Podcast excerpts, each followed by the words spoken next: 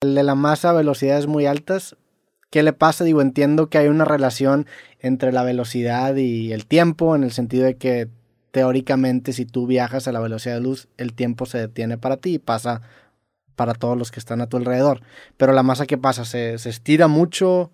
Pues esto es una cosa que, por ejemplo... Tiene que ver con agujeros negros esto, ¿no? Mm, no, ¿O no, no necesariamente, no. Eh, los agujeros negros pasan cosas raras, como siempre. Pero eh, esto, por ejemplo, algunos divulgadores se lo he escuchado. Creo que Javi se lo ha escuchado alguna vez. Y es una manera muy efectiva de explicar las cosas. Esto lo, lo- lo tengo que decir.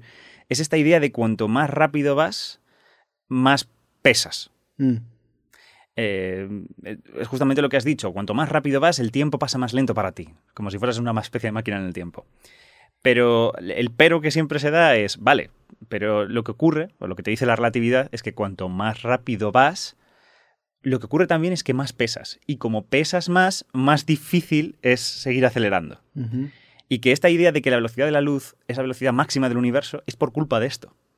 Es porque como cuanto más rápido vas, más pesas, más difícil es como empujar un poquito, es más difícil pisar un poquito Sí. más el acelerador, porque tienes más masa, ¿no? Tienes más peso que empujar.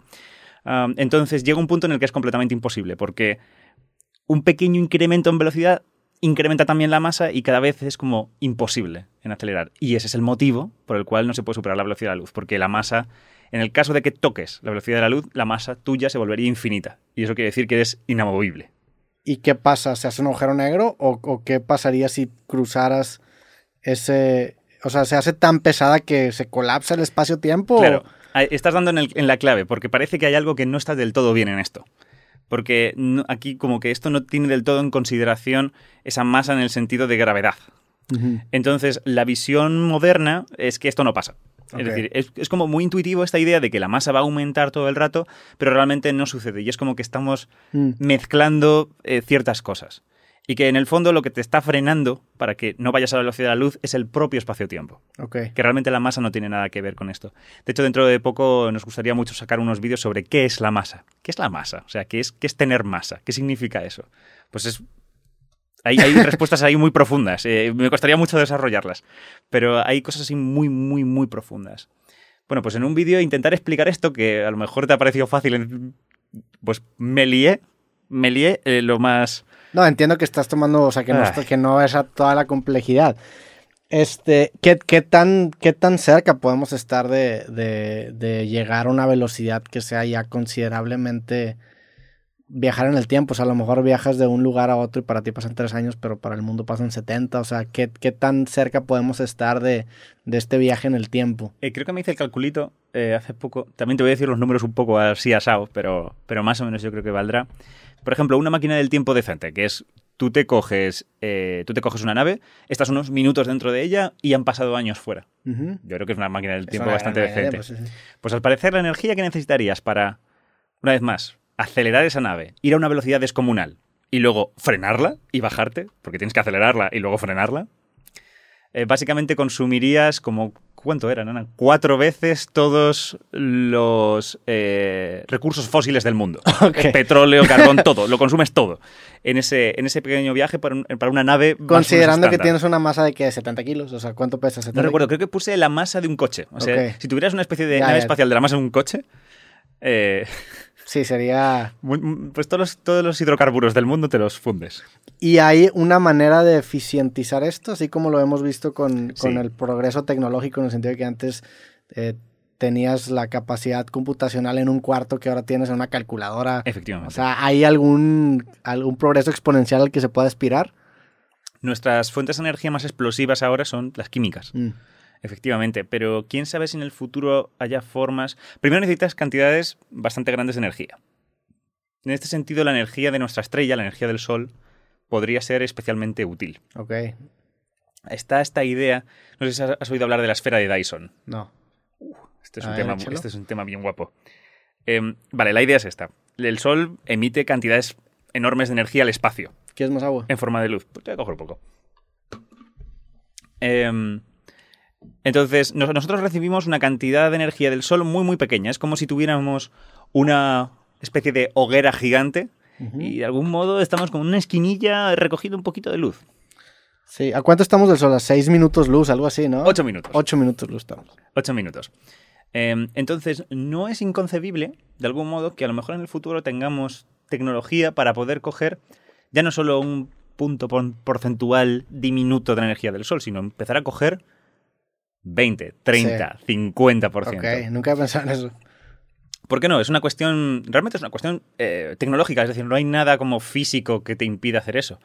Al igual que cogemos fuego y lo atrapamos en, en motores, en Sí. máquinas de distintas formas para aprovechar su eficiencia al máximo posible, podríamos hacer lo mismo con estrellas enteras. Pero ¿cómo sería? Como yo me la imagino como una batería como esas del celular gigante, que baterías externas que a lo mejor tiene paneles solares que las acercas mucho y luego las traes a la Tierra y las traes hipercargadas de energía o, o cómo no, sería? no está mal esa idea. Eh, la idea realmente es forrar el sol de paneles solares. Literalmente, forrarlo, ¿no? Como poner, disparar paneles solares que orbiten el sol y, y tener una cantidad enorme de O esto. sea, van a salir los activistas del sol también, de, así como hay fracking y de todo eso, va a ser gente... Un poco porque esto Sí. bloquea parte de la luz solar, Ajá. entonces sí que puede alterar cosas.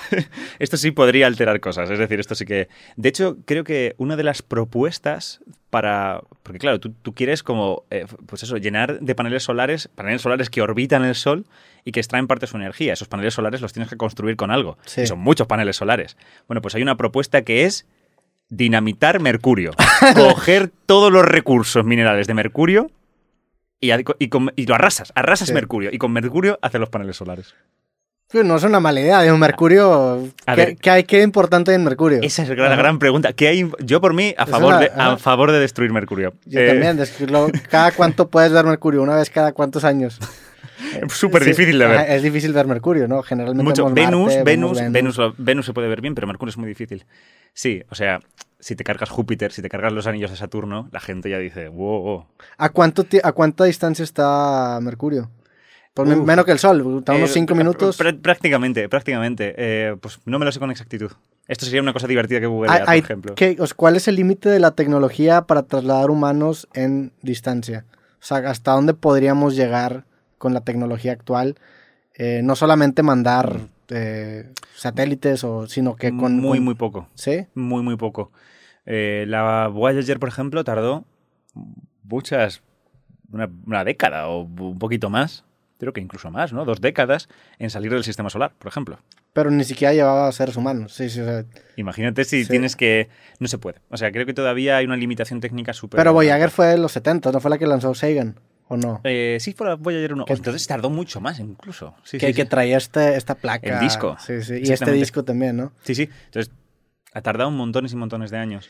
Sí, no tenemos. Sí. Por ahora no hay capacidad técnica para hacerlo. Ta- también que, que tanto es cierto que se dejó de invertir también en, en, en- en Estados Unidos, específicamente en la NASA, en, en el desarrollo de tecnologías para la exploración espa- espacial. O sea, sí se ha visto un estancamiento en esa área en específico. O sea, ¿qué tan diferente estaba la tecnología en los 70s a como está ahorita, en el 2022? ha habido muchos avances técnicos, pero más en misiones científicas, puramente científicas, que en misiones que, como las que parecía que iba a ser Mm. las misiones lunares, que iban a culminar en crear una base lunar. Sí, sí.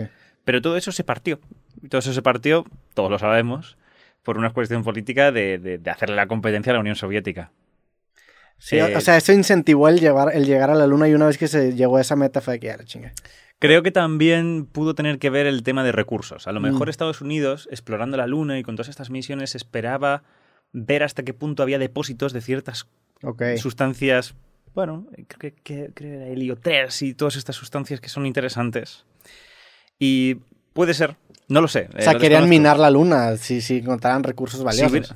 ¿Tú de verdad Sí. piensas que los gringos, si no hubieran encontrado Ah, claro, recursos valiosos, Tendrían un Target ahí, un Walmart. un parking, Un parking lleno de... Sí, sí, eso hubiera sucedido. Pero, eh, pero bueno, no estoy, no estoy muy puesto en todas estas razones eh, prácticas. Esto me gustaría investigarlo con mucho más cuidado, pero sin duda será una cuestión así de, de- de recursos. Ahora mismo, también con la misión Artemis, que están intentando como volver otra vez, reiniciar todos estos proyectos, veremos dónde acaba. Eh, mi sensación es que... Si es que esto estábamos hablando esto, esto hoy, que es que los, los estadounidenses son los maestros del marketing. Sí, claro. Son los maestros de saber vender bien las cosas. Incluso que montar, por ejemplo, con las ondas gravitacionales, cuando se descubrieron, montaron una del copón, que yo creo que fue la mejor, la mejor campaña de marketing de una noticia científica que he visto nunca, más que el bosón de Higgs. Que los europeos tenemos que aprender mucho, por ejemplo, de ellos. Y con esto de la misión Artemis, yo creo que va a ir un poco las cosas por ahí. Que va a ser mucha fachada y luego. Pero a ver, este, este, este, descubrimiento que tuvo tanto marketing, ¿qué era el descubrimiento de las ondas gravitacionales? ¿De dónde o de qué? Esto fue, una, fue un descubrimiento muy gordo, fue en 2016. Ok. Y esto fue trascendente. Eh, eh, había un experimento que se llamaba LIGO, que llevaba una inversión de millones de dólares durante muchos, muchos años y lo que intentaban era descubrir una cosa que se llamaban ondas gravitacionales. ¿Qué es esto de las ondas gravitacionales? Bueno, el espacio y el tiempo son flexibles. Ya hemos hablado que el tiempo puede como dilatarse y el espacio como tal también puede contraerse. El espacio se expande eh, en las grandes distancias. Un poco es lo que nos contó Einstein, que el espacio y el tiempo son dinámicos, son flexibles. Entonces, hay una solución de las ecuaciones de Einstein, hay una solución de lo que puede hacer el espacio, y es que el espacio puede vibrar, puede ondular, mm. como como el agua, tiras una piedra y hay una onda que se propaga. Pues se pueden propagar ondas en el espacio y el tiempo. Okay. Sé que esto suena un poco extraño, porque el espacio y el tiempo no es como una cosa, ¿no? Es el espacio y el tiempo, es el escenario en el que suceden las cosas. Pues ese escenario, de algún modo, puede vibrar, pueden propagarse ondas a través de él.